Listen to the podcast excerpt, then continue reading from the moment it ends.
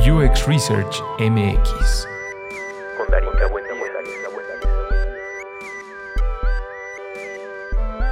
UX Writing MX. Queremos inspirar, generar impacto y exponenciar el talento del UX Writing en México. Creemos que no existen voces únicas, queremos ser inclusivos y conectar. Todas las personas son bienvenidas. Queremos convertirnos en un espacio para compartir oportunidades de desarrollo profesional, compartir conocimiento y contenidos en español para UX writers de todos los niveles. Queremos enriquecer el UX writing y la creación de contenidos en español con la cultura mexicana. Y pues muy importante, somos una comunidad sin fines de lucro o de autopromoción para las compañías en las que trabajamos. Esto es UX Writers MX o UX Writers México. Qué alegría estar con una de las comunidades que eh, en cuanto salieron yo la verdad me entusiasmé porque creo que parte fundamental de poder compartir conocimiento y hablar de estas disciplinas eh, va mucho de, centralizar esfuerzos entre quienes conocen y ya mm, pues de alguna forma manejan eh, las temáticas y, lo que implica trabajar en la industria, pero además darle tiempo extra, ¿no? Ese, ese tiempo y esa dedicación a hacer algo que pues en realidad es, es algo que, que, en tal cual, ¿no? Queremos empezar a, a, desmenuzar en esta conversación. Eh, les doy la bienvenida a, a UX Writing MX. Bienvenidas, ¿cómo están? Platíquenme un poquito de qué va ahora eh, esta, esta comunidad que está creciendo y el que estén aquí, pues para mí es, es un verdadero eh, placer. ¿Qué tal, Darinka? Gracias por invitarnos. Eh, en realidad venimos en representación de toda la comunidad UX Writers México. Carlos seguramente y Sergio nos estarán escuchando cuando eh, salga esta, esta charla.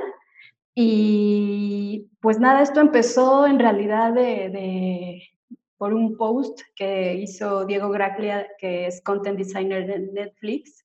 Dijo, ¿quién se apunta para organizar el primer evento en México? Y pues los cuatro dijimos, le entramos y vimos la, la necesidad de tener un espacio para compartir ideas, eh, para rebotar eh, y discutir temas que, que, que, de alguna manera no había existido hasta que empezamos a hacer estos esfuerzos. Y afortunadamente la, la comunidad va creciendo. Eh, ya tuvimos eh, un segundo Miro en línea, que igual seguramente también Carmen nos puede contar un poquito sobre eso. Sí, pues como, como bien decía Barbs, pues el primer evento fue pues una sorpresa, fue una sorpresa ver que había tanta gente interesada en este tema, tanta gente interesada en hablar de UX Writing, en, en, en, llevarlo al terreno local. Y pues de ese primer evento eh, físico, prepandemia en WeWork, pues vimos una gran respuesta de la comunidad y pues como que quisimos que siguiera vivo y quisimos seguir haciendo cosas y, ver de qué manera lo íbamos a adaptar a, pues, a esta nueva normalidad digital. Y lo logramos, lo logramos, pues, con muchos retos en el camino, pero retos que precisamente se resolvieron apoyados en otras comunidades. Eh, es una historia muy, muy bonita, pero eh, fue precisamente Iván Tree, quien de, de, UX School, quien nos ayudó a montar este segundo evento, nos prestó como digamos como toda su infraestructura para que pudiéramos llevar a cabo el streaming y se pudiera publicar en YouTube y tuvimos pues una respuesta espectacular. O sea, hubo más de 200 personas en el evento en, en tiempo real, un evento pues con cero pauta publicitaria, o sea, simplemente pues de, la comunidad y para la comunidad y, eso, eso creo que no tiene precio y eso creo que es lo que hace que, queramos seguir teniendo muchas ganas de, llevarlo a cabo. El tema además fue un tema rico, con invitadas súper super cool, como, como Pats, como, como Clem. de, de, pues, de, de BBVA y de, y de Frog. Entonces, pues no sé, como que creo que es una muestra de las grandes cosas que se pueden crear cuando la gente coopera y colabora entre sí. 100%. Sí, de acuerdísimo. como decías, Darinka, eh, estamos en una era donde entre comunidades nos apoyamos y justo por eso nos da muchísimo gusto que ahora nos tengas en, esta, en este espacio donde no existe ninguna intención más que darnos a conocer, eh, dar a conocer los espacios y apoyarnos entre comunidades, que, yo francamente hace mucho tiempo no veía algo así y se me hace increíble que, que, nazca este apoyo entre, entre pues muchas personas con la intención de conocer, de crecer, de contribuir, de crecer juntos. Sí, sí, sí, de, acuerdísimo. Y algo que a mí me entusiasmaba mucho cuando empecé a ver como este eh, renacer, ¿no? A partir de, de los podcasts, ¿no? Las comunidades, todo ha sido como muy fructífero en el sentido de que va brotando, ¿no? Y, y a mí me emociona mucho porque cuando yo empecé a, a generar este podcast, que fue ya hace dos años casi, eh, yo, yo, tenía este miedo, ¿no? Como de, bueno, pero ¿a quién le importa lo que tú tengas que decir? ¿O a quién le importa lo que tú hagas si en realidad esto no se trata de ti, ¿no? Y después, conforme fui avanzando, me di cuenta que sí un poco, porque así como estoy yo, hay muchísima gente allá afuera en la industria que tal vez tenga un mismo camino o que existan similitudes o que hayan particularidades en las cuales la comunidad lo que hace es que las convoca, ¿no? Y las conjuga. Entonces, eso de alguna forma posibilita encuentros, conocimiento, eh, e, esto que decías, Carmen, ¿no? De sin ninguna pauta, sin ninguna estimulación más allá de la sed y el hambre de entender algo que están haciendo es, yo creo, el, motor más grande del por qué estamos en sábado, muchachas, haciendo esto. y, pues sí, tal cual, ¿no? Lo, dices muy bien, Bárbara, esto para mí es un espacio abierto, eh, participativo y colaborativo, porque no solo se trata de research y no solo se trata de UX Writing, ¿no? Se trata de quienes están detrás como personas haciendo lo mejor posible con lo que tienen, ¿no? Y esto eh, me lleva un poco a querer platicar sobre cómo han eh, evolucionado ¿no? estos meetups del primero presencial, de cómo surgió la respuesta y ahora el, de, el, que van a tener ahora, ¿no? Pues mira, eh, de este primer evento que, tuvimos, pues, pues justo como fue prepandemia, eh, de 100 personas confirmadas, lograron llegar 50 entre el tráfico, entre que se empezaba a poner todo pues muy, pues, eh, difícil en, en, la ciudad. Y aún así, pues mucha gente nos siguió escribiendo de, oye, no pude estar, pero ¿qué sigue? ¿Qué van a hacer ahora? Yo quiero sumarme. Y a partir de eso, eh, pues nosotros seguimos colaborando. Sergio eh, Carranza tuvo la iniciativa de, de, crear nuestra página de Mirop, creamos también nuestras redes sociales y ahí vimos como de inmediato pues mucha respuesta y mucha respuesta muy orgánica, porque tampoco es que estamos, nos gustaría poderlo hacer más, pero pues también pues la chamba y las cosas pues luego no dejan.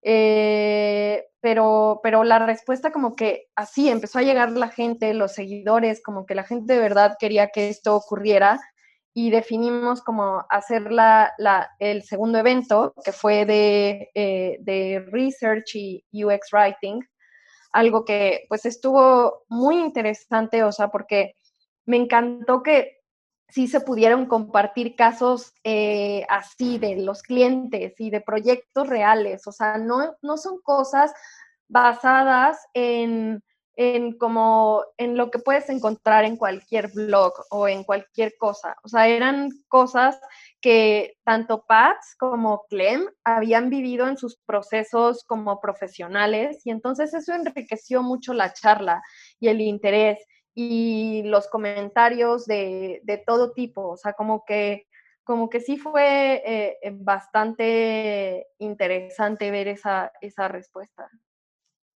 Sí, creo que nos dimos cuenta que, o sea, pensábamos que solamente iba a llegar gente de México al, a la sesión y nos empezaron a escribir eh, de Argentina, de España, de Berlín, de, pues, o sea, al final creo que, que nos sorprendimos muchísimo y también eh, estábamos conscientes que éramos súper novatos en este tema eh, seguramente vamos a ir viendo la evolución de si en algún punto revisamos todo lo que hemos hecho. Eh, hemos estado aprendiendo de los errores y que sí, que no, en qué plataforma sí funciona, en qué, o sea, al final todos hemos aprendido de, de, de estos encuentros que tenemos. También hemos recibido retroalimentación eh, muy positiva que al final nosotros solo somos eh, parte de todas las voces porque creemos que no hay voces únicas, que todo mundo puede aportar, que todo mundo sabe algo que tú no sabes y viceversa. Y eso siento que la comunidad de UX Writer México lo, lo, percibe, ¿no? Es decir, todo el mundo quiere opinar. Por ejemplo, por ahí tenemos un espacio en Medium donde los invitamos a las personas que quieran compartir sus experiencias, por mínima que sea, eh, o, o, sea, digo, al final ahí no es un freno lo poco mucho que sepas, sino que compartas, ¿no? Y tanto en persona como en línea recibimos ese como calorcito que, pues también eh, te motiva a seguirte preparando, porque esa es otra, que estamos constantemente entre Carlos, Sergio, Carmen y yo ahí mandándonos información y qué podríamos hacer, teniendo sesiones. Eh, buscando entre nosotros igual aprender para, para, para ofrecerle lo mejor posible a la comunidad y, y también ayudarnos a, a, que sea un poquito menos rasposo el camino, porque pasaba que, que cuando empezamos hace algunos años a hacer UX, había información en inglés solamente, ¿no? Y, y, bueno, vaya que mi inglés no es el mejor, entonces tuve un proceso ahí medio eh, eh, largo y complejo porque tuve que aventarme y tuve que buscar fuentes, escuchar podcasts en inglés, eh, grabarme en libros en inglés y, y, creo que está padre porque de alguna manera te exiges estar al día con todo lo que está pasando a nivel global. Sin embargo, había latente una, un, espacio en español donde pudiéramos tener, por ejemplo, este tipo de charlas y, y conocer eh, opiniones de, oye, tú cómo le hiciste aquí, cómo resolviste este problema, por dónde puedo empezar, porque hay mucha gente curiosa que está como en ese trance de copywriters a UX writer. Entonces son miles de temas que podemos este, platicar entre todos, que podemos enriquecer y sobre todo que podemos acortar hasta cierto punto tu proceso de aprendizaje, porque a lo mejor ya pasamos eh, por esto algunas otras personas, incluso sabemos que hay gente en la comunidad que está mucho mejor preparados que nosotros y nos alegra porque al final eh, eh, también nos enriquece. Súper, sí. Creo que el, el tema que, que, tocan ambas es, es fundamental, ¿no? En el sentido de no somos una única voz, y a la vez eh, el sumar, ¿no? Pues está como permitiendo esta amplitud, ¿no? De, opiniones y, también de experiencias, que a diferencia de, bueno, lo, leo en un, libro, voy a un curso en línea, eh, tengo todas las herramientas prácticas, eh, en el sentido de la metodología, pero no tengo la carnita, ¿no? Como decías, no, no, no tengo la vivencia personal y, esto que mencionabas, Carmen, de, del último meetup, ¿no? Eh, son dos personas que trabajan en dos contextos o dos ambientes que no necesariamente son diferentes, pero se, complementan y ahí viene esta, esta experiencia, ¿no? Ahora bien, eh, eh, el, rollo este de, del UX Writing, ¿no? Es algo que a mí particularmente siempre me ha llamado mucho la atención. es algo que para mí es como esa siempre digo que, bueno, el research es como este esqueleto, ¿no? Que puede de alguna forma, pues, como poder sostener. Pero el, UX Writing es aquello que permite que el usuario de verdad empiece a desarrollar una relación tal cual con el producto y que no solo se sienta como algo ajeno o algo eh, totalmente separado, sino es esa alma, ¿no? Es ese carisma que permite que conecte. Y ahí es en donde me gustaría empezar a platicar un poco sobre estos mitos, ¿no? De los que estamos de alguna forma planeando para este episodio. Eh, y, el primero que, justo me, llama la atención, ¿no? Es como, a ver, eh, un UX writing, perdón, un UX writer le da servicio a un UX designer, ¿no? Que pasa mucho, como esto de, eh, pues ahí te encargo el copy, ¿no? Y esto súper terrible, ¿no? Que de repente es como, bueno, yo hago los wireframes, voy a hacer un lorem ipsum y aquí están, ¿no? Y es como, no, así no es. Vamos a desmentir ese, exacto, no mi ciela, vamos a desmentir ese mito. Sí, fíjate que em, es uno de los grandes pain points que tenemos como UX writers, porque ya metiéndote a la data resulta que por cada, fácil, por cada 10 UX designers que contratan, solo existen uno o dos eh, UX writers. Entonces imagínate la carga de chamba que tiene un creador de contenido en UX. Ahora, si eso lo cruzas con que es una disciplina relativamente nueva y, que todos estamos aprendiendo en este camino de UX, cuando me empecé a dar cuenta en mi caso de, que no, que algo en el proceso de diseño estaba mal cuando llegaban copies al final solamente como para editarlos o curarlos o que quedara el storytelling eh, fácil y útil para el usuario, ahí me di cuenta que no estaba, no, no había, eh, no se estaba haciendo algo correcto porque resulta que pues un UX writer no solamente crea contenido, sino que también hace UX, es decir, debe de conocer a su usuario, a las personas que, que utilizan tu servicio eh, o, tu, o, tu, producto, también se clavan mucho en los insights que un UX researcher eh, puede obtener a través de entrevistas. Eh, también cuidan mucho eh, el UI, es decir, está el diseño, pero también el contenido le da formita a tu diseño, ¿no? Y yo siempre he pensado que el UX Writer es el GPS de las experiencias digitales, porque te conecta, porque de alguna manera te va contando la historia y te da la información que en realidad necesitas. Eh, creo que, que, que, sí buscamos accionar al usuario, sin embargo, eh, te lleva de la mano de principio a fin y, y, facilita eh, que, el usuario en principio pueda, pueda encontrar la información que está buscando y, logre obtener y, ya en segundo plano, pues también puedas eh, apoyar la parte de los objetivos de negocio, no descuidarlos. Entonces, son, son digo, ahorita estoy aventando algunas actividades eh, eh, que al día a día hacemos. Sin embargo, un UX Writer no solamente escribe.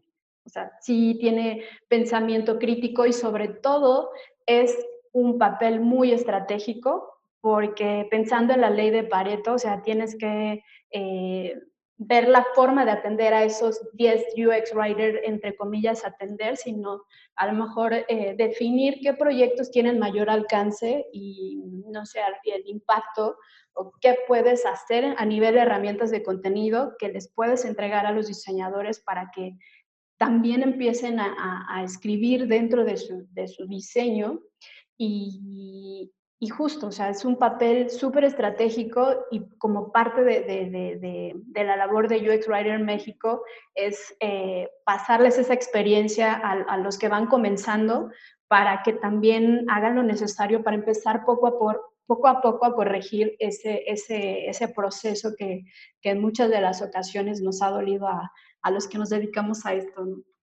Comparto tu dolor, lo comparto porque es el mismo caso con los investigadores, ¿no? ¿Cuántos, cuántos diseñadores UX UI, ¿no? Hay una organización y de verdad solo somos un UX researcher, un UX writer, si bien nos va, ¿no? Porque si no, en realidad es que es, este también tema de, bueno, pues nos toca de a todo, ¿no? Y ahí el UX UI que pues tiene que hacer entrevistas, tiene que hacer copy, ¿no? Tiene que generar todo este eh, conocimiento, ¿no? Y, tocabas justo, Bárbara, un tema bien importante que tiene que ver con el momento en el cual eh, entra, ¿no? La, la, la colaboración. Y creo que ahí es donde partimos un poco mal, ¿no? Porque llega al final y, esto también me lleva como a qué pasa, por ejemplo, con las otras áreas, ¿no? ¿Qué pasa en el caso específico? Comparto un poco cuando estamos, por ejemplo, trabajando con el área de marketing, ¿no? O marketing digital. Y llega marketing digital a decirme a mí, yo ya tengo mi segmento, yo ya tengo mi investigación, yo ya lo sé todo, tú que vas a venir a ofrecerme UX Writer o UX Researcher, ¿no? Entonces ahí me gustaría un poco pues también derribar ese mito número dos, ¿no? Que es eh, pues cómo funcionan estos procesos de colaboración con estos departamentos de marketing y en este caso muy concreto con el UX eh, Writing, ¿no? Claro. Eh, creo que es un proceso que estamos aprendiendo haciendo. No es algo, eh, no es algo que, ya venimos haciendo de años y procesos ya súper construidos y tal. Creo que es algo que apenas las organizaciones están adoptando de, de que los equipos multidisciplinarios sean realmente equipos multidisciplinarios y no personas haciendo cosas separadas en diferentes etapas de un proyecto. Creo que algo que, estamos aprendiendo quienes hacemos contenido del lado de marketing principalmente, hoy nos estamos involucrando desde los procesos de investigación con el usuario, desde estar presentes en las entrevistas. Por ejemplo, a mí me gusta muchas veces incluso ir de note taker con los UX researchers a tomar notas, o sea, como transcribo rápido porque pues antes era periodista, de hecho de ahí conocí a Diego, eh, eh, eh, pues, pues digamos, ya sabes transcribir rápido y todo, ¿no? Entonces de pronto les digo, va, yo, yo me sumo y ayudo.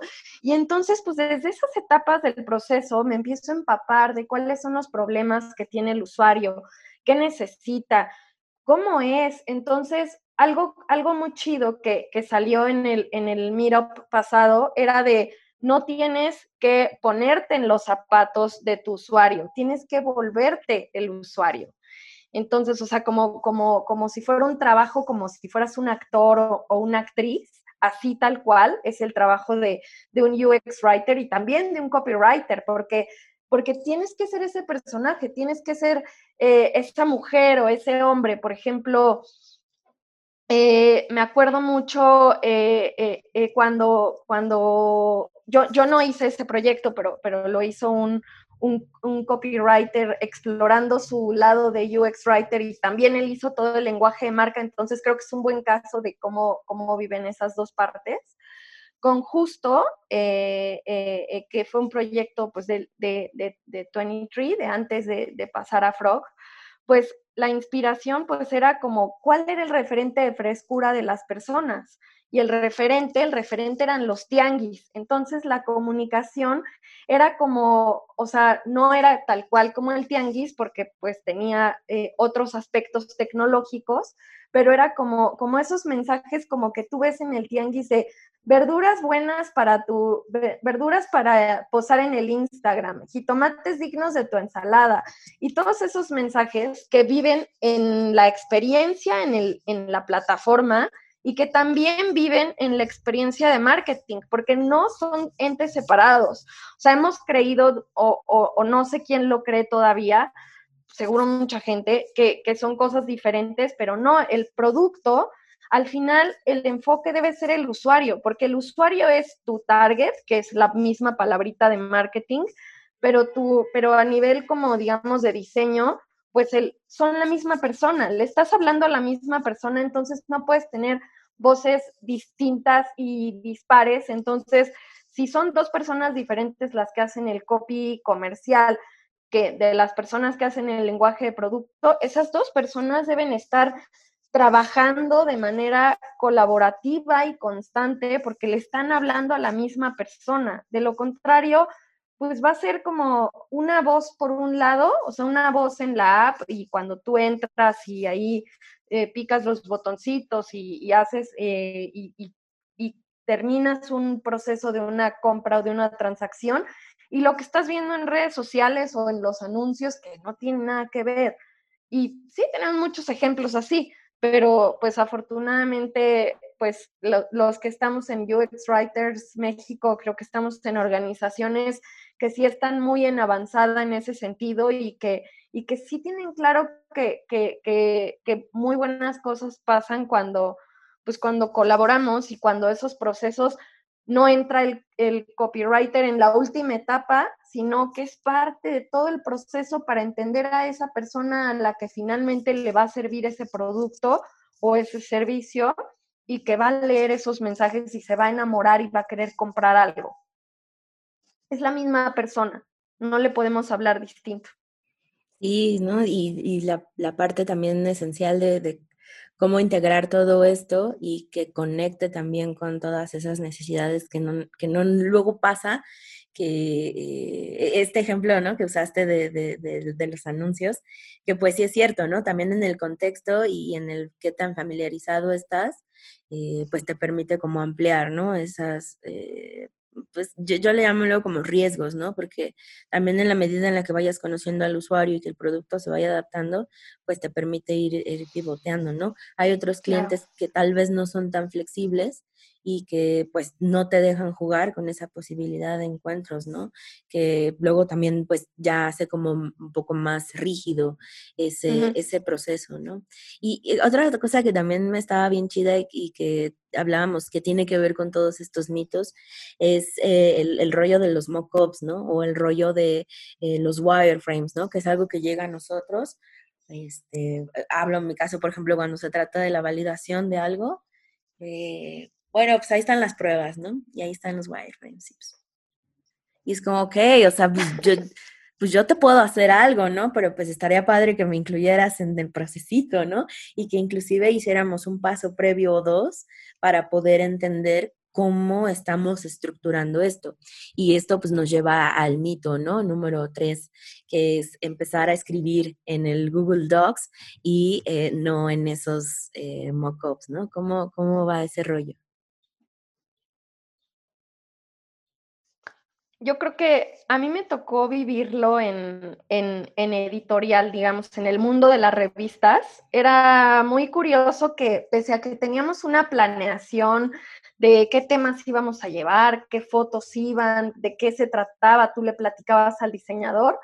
Cuando el diseñador ah, eh, pues tenía como que hacer sus entregables y todo, te mandaba el, el InDesign con texto falso y ya tú lo llenabas. O sea, y creo que, creo que ese error del mundo digital, eh, del mundo editorial, sí nos lo hemos llevado algunas veces al, mundo del diseño de, producto y también de la comunicación a nivel de marketing. Esto es muy curioso. Estamos como tratando de darle la vuelta, pero, pero sí creo que sobre todo los que escribimos, siento que muchas veces le tenemos como un poco de miedo a escribir sobre las plataformas. O sea, como que nos sentimos más cómodos en nuestra hoja del G-Docs o el Word o lo que sea, como que lo vemos y nos da paz, porque es como ahí yo escribo y ahí está todo. Sí, creo que muchos de esos procesos muchas veces nacen en, esas, en esos documentos, eh, al menos como las ideas de, ciertas cosas, pero creo que es mucho mejor si desde el principio se van al prototipo y se prueban con el usuario. Y creo que ahí Barb tiene mucho más input que yo en, ese sentido. Pues a mí lo que, lo, que he escuchado que le pasa a colegas y que igual eh, como novatos creo que todos pasamos por ese eh, punto, es eh, que tenemos eh, la mala costumbre de, eh, sí, de, utilizar documentos antes de subir tu historia al, al, diseño, pero sobre todo que empiezas a escribir en un diseño en web y cuando lo, lo, lo, lo pones en mobile, se hace un scroll infinito y se pierde, o sea, las personas ya no leen en, en, en, en internet eh, escanean el contenido. Entonces, eh, uno de los grandes errores es empezar a escribir tus historias en web y no en mobile. Por eso el mobile, mobile first tiene que ser eh, como el punto fundamental para empezar tus historias y ya va a ser mucho más fácil que ese mismo contenido que hagas en, en mobile fácilmente se pueda ver en diferentes dispositivos, no solamente en, en, web, sino también en iPad, porque también las personas mayores tienden a utilizar un iPad para, para este, interactuar con algún este, juego con, o hacer sus pagos en línea, etc. Entonces, ¿qué pasaba que cuando vaciabas el contenido en el diseño web, eh, a lo mejor pues ahí se veía perfecto en toda la pantalla y alcanzabas a ver las características o la información que buscaba el usuario. Y cuando lo haces responsivo, pues bueno, tenía que hacer el scroll infinito y buscar, bueno, dónde está esta información, características, dónde está el call to action, este, en fin. Entonces, eh, en algún punto nos dimos cuenta que estábamos haciendo, eh, o más bien estábamos trabajando eh, dos veces, porque tenías que sintetizar, esa creo que también es una de las, de las habilidades que se desarrollan en el UX Writing, la síntesis, la brevedad, la utilidad, la consistencia. Y, eh, y, empezamos a crear las historias en un Figma, por ejemplo, donde todo mundo puede colaborar. Y en Figma ahí empiezas a hacer tus, eh, o sea, por ejemplo, abres una layer 2 y ahí pones eh, la parte de contenido y empiezas a, jugar también ahí con los textos, ¿no? Ahí fácilmente puedes incluso duplicar y jugar con tus historias porque finalmente un UX writer y un copywriter creo que comparten el sentido de, hacer drafts. Y tu primer draft y el último draft no tienen nada que ver con, con o sea, no se parecen, y ya incluso cuando lo subes a diseño, ahí mismo vas dándote cuenta que, tienes todavía que modificar sobre el mismo diseño. Entonces, ese es un tip que, que, nos está funcionando. Empiecen por Mobile First y consideren también eh, los componentes que, se están utilizando, porque también eso a veces influye en la estructura y en el tipo de mensaje que le vayas a dar a tu usuario. Sí, súper, sí. Estoy... Ah, estoy reviviendo tantas cosas que paso en el trabajo todos los días. sí, yo, fíjate que es, es, es, es bien común, ¿no? Me, me, ha, me ha, tocado justo buscar a, a la UX Writer en donde estoy justo ahorita, porque es como, a ver, antes de que nos pidan algo, tú y yo tenemos que sentarnos a platicar y tú y yo tenemos que ver cómo vamos a satisfacer, ¿no? O, a llenar todos esos huecos en los que la interacción va a fallar porque sabemos que es algo que el usuario no entiende y que no tiene que ver con swipes, ni con tabs, ni con scroll downs, o sea, tiene que ver con el cómo lo estamos comunicando, en el cómo estamos armando la frase. Y a veces pasa, ¿no? Cuando sobre todo son productos o servicios digitales que tienen un rango de usuarios desde los 18 hasta los 65 más, ¿no? Y ella, por ejemplo, me habla mucho de, bueno, pues es que si esto fuera para, no sé, universitarios, pues sé que les puedo hablar del YOLO y sé que les puedo hablar de los LOLs, ¿no? Y, y, hasta si les pongo un meme, se cagan de risa. Pero si eso lo ve, ya sabes, mi abuelo va a decir, ¿qué es esto? ¿No? Y digo, bueno, hablando un poco en un ejemplo muy superficial. Pero creo que es, es, ese tema de cómo se están conectando estos tres mitos al final en una forma de trabajo, ¿no? Que tiene mucho que ver el cómo lo desmantelas, cómo lo platicas, porque también llegar con un diseñador y decirle estas cosas, tú como investigador o tú como UX writer, es algo que a veces suele ser, ya saben, como mejor camino en puntitas y no vaya yo a hacer algo porque, chin, ¿no? De repente, pues justo por buscar un bien común o, mejorar la práctica, a veces también hay otras reacciones. No sé si les ha pasado o han tenido algo con lo que se hayan enfrentado y cómo lo han solucionado. A mí en un trabajo previo a, entrarle, digamos, a, a marketing ya totalmente, tenía un rol, pues, pulpo en una startup. Y creo que a la gente que está en startups o que hemos estado en startups, les suele pasar que te toca hacer absolutamente todo. Me tocaba hacer desde, desde los contenidos para el sitio y para, la, y para mobile y para absolutamente todo. Y me tocaba hacer influencers y redes sociales y relación con medios de comunicación, todas las cosas. Pero cuando me tocaba hacer contenido para la página, era tal cual como lo estás contando. Era, me llegaban así el diseño, o sea, me mandaban el, el, el en ese entonces no usaban Figma, usaban otros softwares. Era el, el no me acuerdo ahorita el, nombre, se me, se me, fue por completo, pero me mandaban el Zeppelin, me mandaban el Zeppelin y me decían, ahí tú nos mandas los, los textos en un, en un doc de, de lo que vamos a meter. Y como que como que yo decía, es que este proceso está, está roto, pero como que justo fue un aprender haciendo. Ya cuando me paso como al mundo de, diseño de producto, tal cual, y que me tocó ver los procesos, dije, chale, estuve haciendo las cosas mal casi dos años. O sea, lo estuve haciendo mal. O sea, no meterme a, entender el usuario, no meterme a, al proceso de diseño y hoy, o sea, a mí me costaba mucho trabajo cuando empecé en este mundo del diseño estratégico, como que yo decía, es que pues yo escribo, o sea, yo no diseño.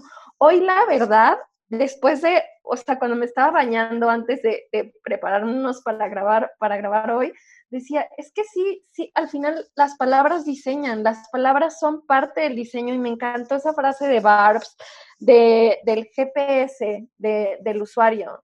Definitivamente así es. No, no lo puedo ver de otra manera. Y, las palabras diseñan, las palabras también generan esa arquitectura y ese orden y, y, le sirven al usuario, ya sea hablándole a nivel de lo que está experimentando con un producto o cuando le está tratando de convencer de que lo compre a nivel de marketing, que es, digamos, en lo que yo pues tengo más, más experiencia, pero finalmente es, la, es, es el mismo usuario. Y sí, como dices, sí es más difícil cuando, cuando, o sea, se me hace mucho más fácil cuando el usuario está en un segmento muy claro de edad. O sea, como que me ha tocado también diseñar contenido como para cosas muy serias como el iPad o cosas así, que digo, ay, ya sé cómo escriben estos señores serios.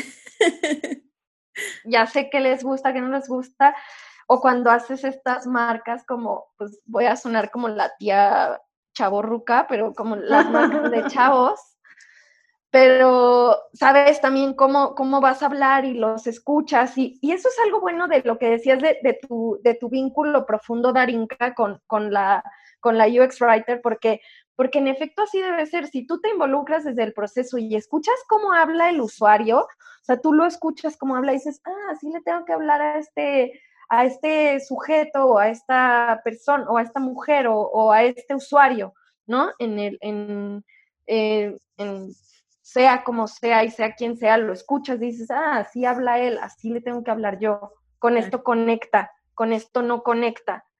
Claro.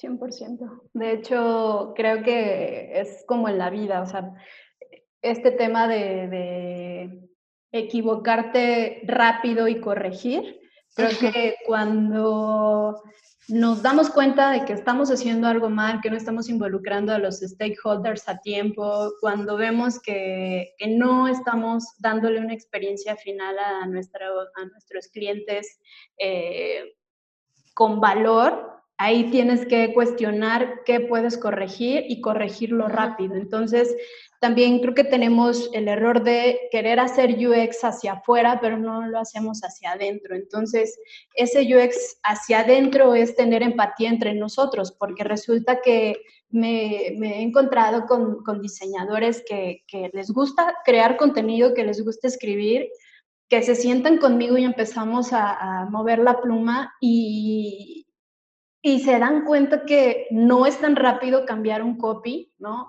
No es tan fácil eh, eh, bajar una historia y que haga sentido, que, que, tengas la jerarquía, que estés también pensando en, accesibilidad.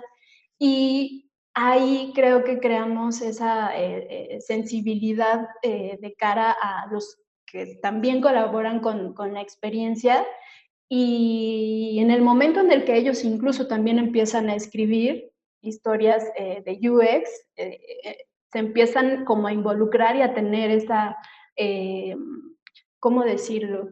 Ah, digamos que esa empatía con los que hacemos el contenido y, empieza a, funcionar porque te das cuenta que cuando el diseñador o cualquier persona que contribuya con experiencia considera también la chamba de los demás, se vuelve mucho más rico todo. O sea, también entiendo que el diseño no es nada sencillo, el diseño estratégico no es nada sencillo. Lo que hace una service design es tener un pensamiento este, visionario, la UX Researcher siempre llega con los insights correctos cuando la vas a regar en, algún copy, en algún diseño, en algún botón, los colores, etcétera, la psicología, la sociología, bueno, infinidad de cosas. Entonces, cuando llegas a un equipo donde todos, primero, antes de verse como profesionales, se ven como personas, y dos, también ya cuando sabes que, cada una de las disciplinas colaboran con la experiencia,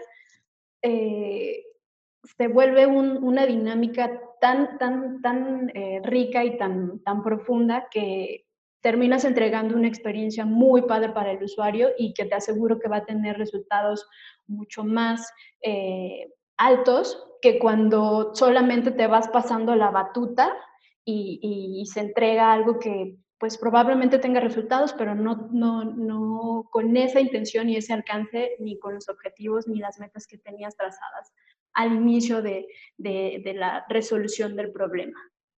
Es una suerte de posibilidades y de iteraciones, ¿no? Todo el tiempo hablamos de eso y realmente lo, lo, dices muy bien, Bárbara. Luego no lo aplicamos a nosotros, ¿no? Luego no entendemos que en esta velocidad y en esta voracidad, ¿no? De entregar o de mostrar resultados, no estamos midiendo cómo estamos impactando en nuestro proceso y en el proceso de los otros, ¿no?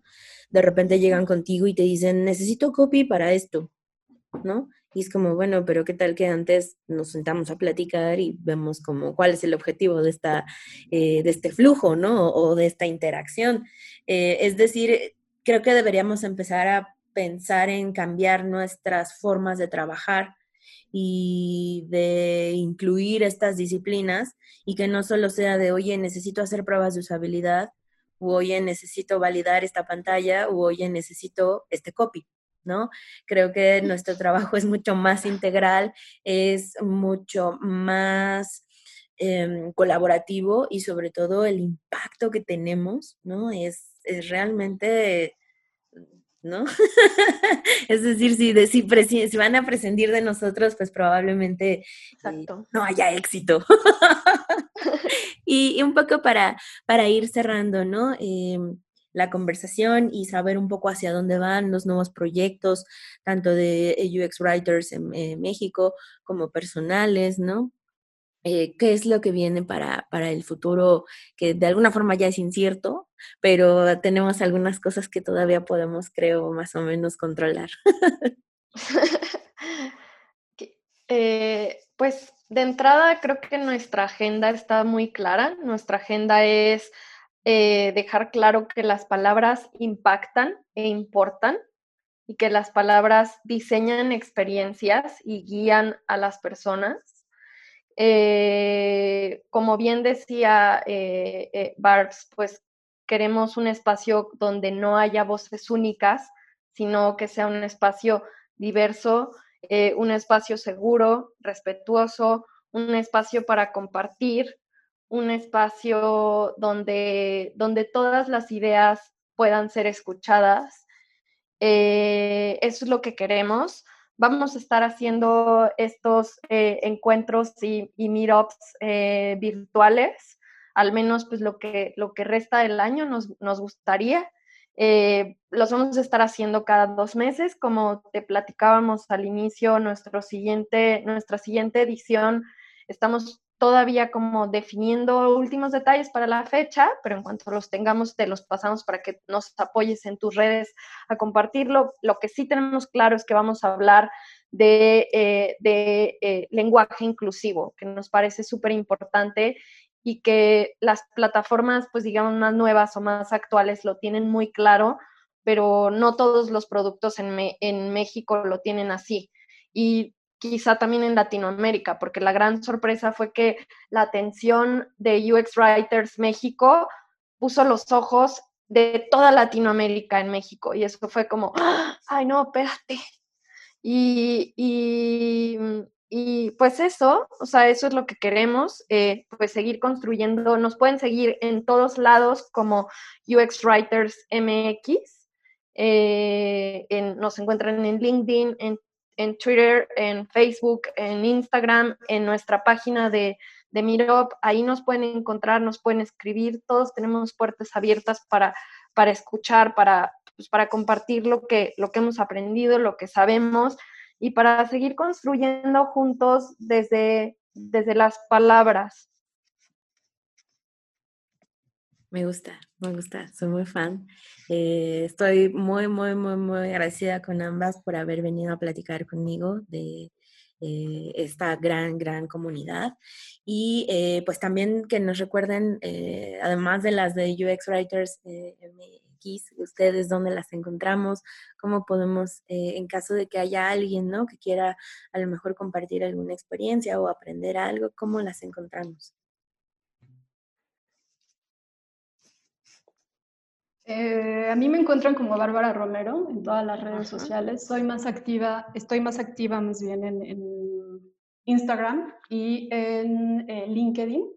Eh, también por ahí tengo una cuenta en Medium, entonces pues por ahí nos podemos saludar y, compartir conocimientos y, y hobbies y demás. Súper. Carmen, ¿dónde te encontramos? Igual en todo me encuentran como Carmen Murillo. Eh, estoy en, pues, en todas las redes donde hablo más, pues generalmente es en, Twitter y en, Instagram, es como donde más, ah, justo pues, al principio me decías, te conozco del Twitter y yo, yo también. Sí, sí pasa. A la Bárbara la conozco de, LinkedIn. Justo las amistades digitales. Eh, eh, y sí, ahí, ahí me pueden encontrar, escribirme cuando quieran y, y pues ahí, ahí platicamos. Súper. Pues ya, ya están eh, avisados, muchachos que escuchan este podcast, eh, una comunidad que se suma a generar contenido en español, a ampliar las voces de quienes están trabajando en esta industria y sobre todo conectar todo lo que pues justo eh, deviene de esta bonita disciplina. Muchas gracias por venir. Ay, perdón, y muy importante también eh, es mencionar a Carlos Candiani, que es una, un integrante fundamental, y Sergio Carranza. Ellos también los pueden contactar y buscar para todas sus consultas y dudas. Al final, pues, esta comunidad es, es de todos. Nosotros, pues, solo, solo ayudamos como a, darle el pues digamos, el, la vitrina y la cosa, pero somos todos, todos los que hacemos UX, writer, eh, UX Writing, todos los que escribimos, todos los que generamos contenido, los que diseñamos, es para todos. Súper de acuerdo. Muchas gracias, chicas. Gracias, Danica, por el espacio. increíble, me encanta. Abrazos. Un abrazo. UX Research MX. UX Writing MX.